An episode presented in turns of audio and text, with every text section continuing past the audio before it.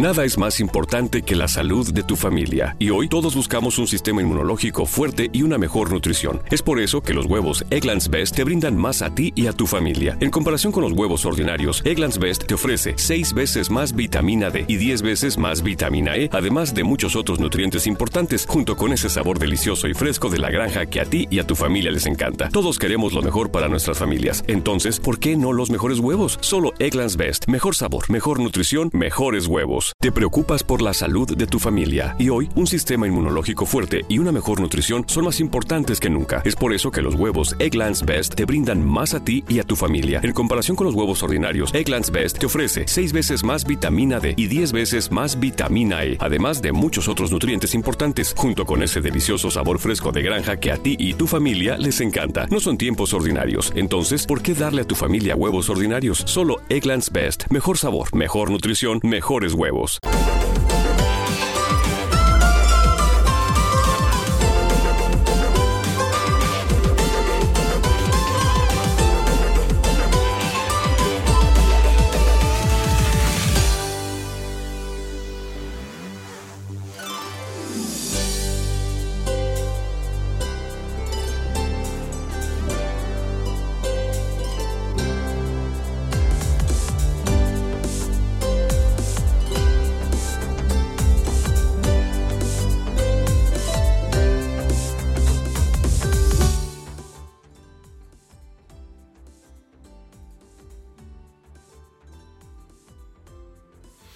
Hola, ¿cómo estás? Muy buenas tardes, muy buenas noches o muy buenos días, dependiendo desde dónde y cómo me escuches.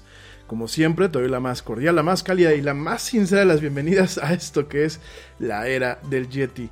Yo soy Rami Loaiza y como siempre me da un tremendo gusto estar contigo en esta emisión. Hoy, miércoles 10 de junio del 2020, en esta emisión, en este programa donde nos encanta hablar de mucha tecnología, mucha actualidad y muchas otras cosas más. Te recuerdo que, bueno, pues ahorita estamos en vivo en este formato, en este formato que es la mañanera del Yeti. Este formato, bueno, pues durará, yo le calculo que unas semanas más. Esto en lo que pues logramos salir ya de, por lo menos un poco a la calle, por lo menos a que nos pegue un poquito el sol después de esta cuarentena y de esta pandemia. Y eh, bueno, pues eh, seguiremos en este formato un ratito más. Una vez que terminemos, bueno, pues regresamos al formato normal de martes, miércoles y jueves por la noche. Pero de momento por aquí estamos acompañándonos en este encierro, acompañándonos como cada día. Gracias, gracias por recibirme, gracias por escucharme, gracias a la gente que me tiene paciencia. Otra vez arrancamos tardísimo y fíjense que hoy sí me voy a tener que ir mucho más temprano. Entonces vamos a apurarnos un poquito con la agenda, lo que se quede pendiente. Mañana lo matamos en la agenda, los temas pendientes. Y ahora sí, el próximo martes vamos a estar hablando de anime, anime contemporáneo, continuando los programas de la historia del anime. Y vamos a estar platicando de muchos, de muchos otros temas más.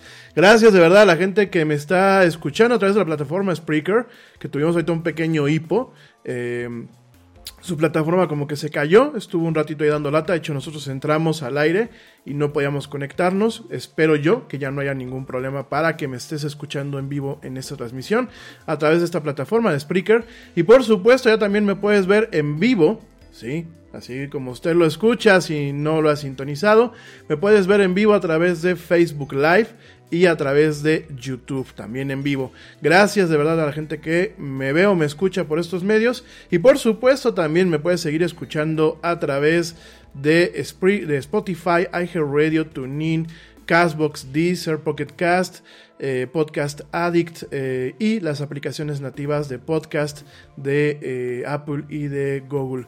Gracias de verdad a toda la gente que nos escucha, no solamente aquí en México, no solamente en Estados Unidos, no solamente en América Latina, sino también en Europa, desde los diferentes países, no solamente latinos como lo son Italia, España, y eh, Portugal, sino también de países donde no hay, o bueno, en teoría no hay eh, lengua latina, pero que de todos modos escuchan como Holanda, también como eh, Finlandia, Suecia, Suiza, Reino Unido, Alemania. Gracias de verdad a todos ustedes que nos ven y nos escuchan desde estos lugares. Bueno, Oigan, hoy vamos a empezar. Eh, nos vamos a ir rápidamente con lo que es, eh, pues directamente la agenda. La agenda del día de hoy es un poquito completa. Eh, vamos a estar platicando completa y compleja. Vamos a estar platicando un poquito de Sin y TikTok. Sin, pues bueno, es una plataforma que salió para hacerle la competencia a TikTok, utilizando dos métodos para tratar de pues que la gente se fuera a esta plataforma. Primero, pues pagarle a la gente que la utiliza. Es decir, a la gente que está ahí perdiendo el tiempo viendo los TikToks, que me incluyo en esa categoría en ocasiones. Eh, pagarnos unos centavitos por ver a la gente. Y lo segundo, pues el tema de eh, el plagio. Vamos a estar platicando de estas dos plataformas. Vamos a hacer una reflexión muy rápida acerca de TikTok. También te voy a platicar del fraude de Change.org. Mi gente, yo sé que muchos de nosotros tenemos esperanza en que las redes sociales y las nuevas tecnologías pueden llegar a cambiar el mundo en el que estamos viviendo de formas positivas. Y no lo dudo, mis queridos, no los dudo, mis queridos amigos, que en ocasiones las redes sociales logran ciertos cometidos benéficos, ¿no? Por ejemplo, pues para ayudar a que nos echen la mano con algunas cuestiones de que se perdió alguien, de algunas donaciones, de hacer viral ciertas cuestiones en específico. Sin embargo, y aquí viene el sin embargo. Sin embargo, hay que reconocer que a lo largo de esta última década las redes sociales y muchos de los servicios en paralelo que han surgido, eh, como en este caso Change.org, más que generar un discurso animado, más que generar un discurso que realmente sea productivo, tanto para pues quien lo produce como para quien lo consume, más que generar en muchos patrones un tema de unión, Debo decirles, y no lo digo yo como una percepción personal, tenemos sin número de estudios y estadísticas que lo muestran, y basta voltear a ver a la política para ver que, pues más allá de realmente eh, generar o ser un cola loca y unir a los diferentes segmentos de las sociedades, hoy en día las redes sociales pues funcionan como todo lo contrario. Realmente una red social hoy en día muchas veces es como llegar eh, a, un, a un almacén de cohetes con un lanzallamas.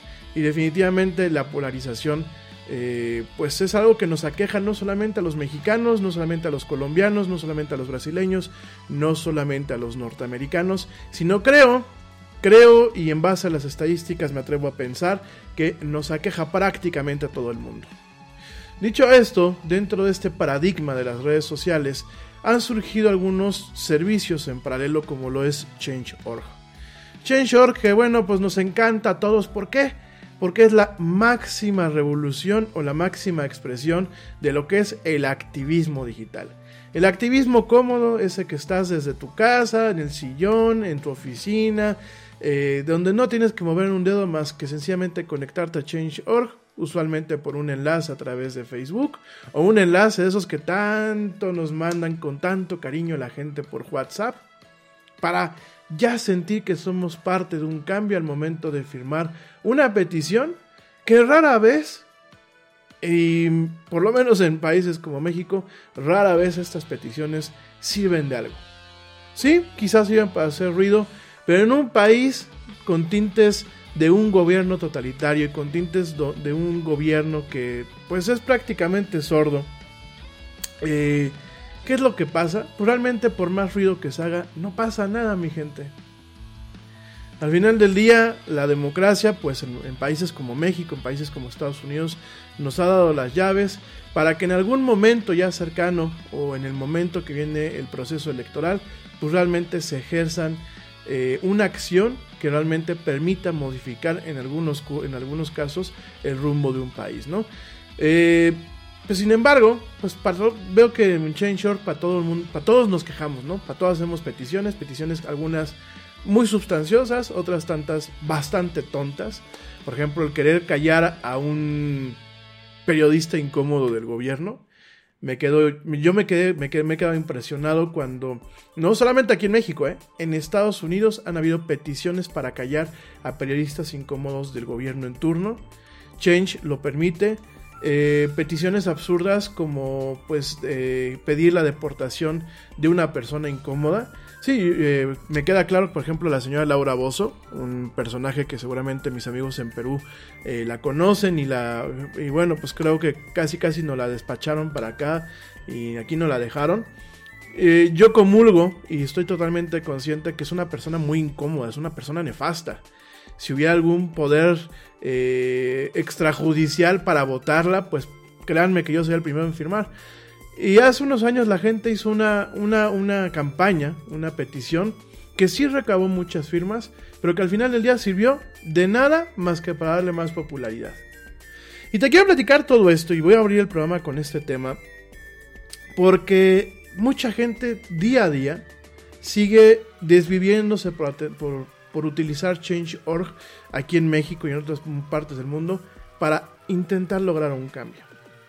Y no solamente, y escúchenme bien lo que les voy a platicar, y les voy a poner el link para que vean la nota, no solamente Change.org falla en estos aspectos, sino lo peor de todo es que Change.org, dispénsenme lo que les voy a decir, se ha convertido en un fraude. No y escúchenme bien, no solamente porque no funciona mi gente. Eh, ah, gracias, saludos a Ivonne Casín, que nos escucha desde Bélgica. Gracias Ivonne. Eh, hermoso país, definitivamente. Yo cuando estuve por allá me encantó Bélgica. Ya platicaremos un poquito de Bélgica en algún momento. Eh, principalmente tiene, bueno, lugares como Brujas, que pues es como una postal. Ya platicaremos. Gracias Ivonne por escucharme hasta allá. Y retomar un poquito el tema de Change.org. Ahorita mando saludos a todo el mundo. Veo que se me dejan venir mucho la gente cuando estoy aquí al aire en, en, live stream, más que en el tema del podcast. Se los agradezco de corazón muchísimo. Me honra muchísimo y me honra que me sigan viendo, escuchando y siguiendo. Gracias. Ahorita en un ratito más mando saludos y platicamos un poquito de varios temas. Te platicaba del tema de Change.org. Sí, porque me tengo que ir temprano, además de todo. Dispénsenme. vamos agarrando un poquito este, este rollito de transmitir también en vivo, de vernos eh, de cara a cara. Entonces tengan un poquito de paciencia. Ya sé que se los he estado pidiendo. Van a decir, oye, pero si tú eres Mr. Profesional. Sí, pero yo soy Mr. Profesional cuando yo estoy atrás, atrás de la cámara y produciendo yo las cosas, no cuando yo tengo que estar produciendo y estar enfrente de la cámara. Pero bueno, mi gente, Change.org, no perdamos el tema. El fraude de Change.org, ¿saben cuál es lo peor de todo? Change.org no vive no solamente de mi buena carita o de los aplausos que podamos echarle a la plataforma o de las colaboraciones que tú tengas en la plataforma. No sé si te has dado cuenta que Change.org constantemente está pidiendo pues un, apoyo, así como yo te pido un apoyo de por favor entra a mi tienda y compra alguna de las chácharas que vendemos ahí. Change.org te dice directamente por favor ayúdanos donando una cantidad ya sea de una sola vez o una cantidad que se pueda repetir mes con mes, ¿no? Y en principio yo digo, cuando, cuando surgió esta plataforma, yo decía, es muy interesante que de alguna forma se plantee eh, un método de voz colectiva o de amplificación de la, de la voz colectiva que realmente nos diera un leverage, como dicen los norteamericanos, o nos dieran una posibilidad en algunos aspectos pues de que nuestra voz se escuche en un canal un poco más organizado lo que puede ser, por ejemplo, un canal de una red social, ¿no? Mientras que en una red social no existen los mecanismos, salvo en, bueno, en Twitter utilizando los hashtags, ¿no? Pero realmente, si nos vamos a las estructuras de las redes sociales, no existen los mecanismos para realmente validar a lo mejor una petición, ¿no? Entonces, hace unos años, y, y el tema de Change.org no viene directamente de una idea de ellos, Hace unos años la Casa Blanca de Obama, la Casa Blanca de Obama, porque la Casa Blanca, pues del señor Trump, acabó con este programa. Pero la Casa Blanca de Obama tenía un, tenía un programa, tenía una, una función en donde en su sitio web tú podías conectarte y hacerle una petición al presidente. Y si se juntaba un parámetro, un, un parámetro dictado quizás por la estadística, que realmente fuera el equivalente a una muestra, a una muestra real del sentir de una nación, la Casa Blanca tenía el compromiso de analizar la propuesta y de darle una respuesta. Ese era el compromiso. Hubieron algunos casos de éxito, eh, en donde, bueno, por lo menos el presidente Obama se dio la tarea a lo mejor de decir, ok, lo leo, lo contemplo, les vamos a dar respuesta posteriormente en un asunto legislativo, dejando muy claro que a pesar de que los sistemas norteamericano y mexicano comparten ese, ese tema similar en donde somos eh, países presidenciales, con un modelo presidencial, ¿no? Eh, yo definitivamente cada día abogo más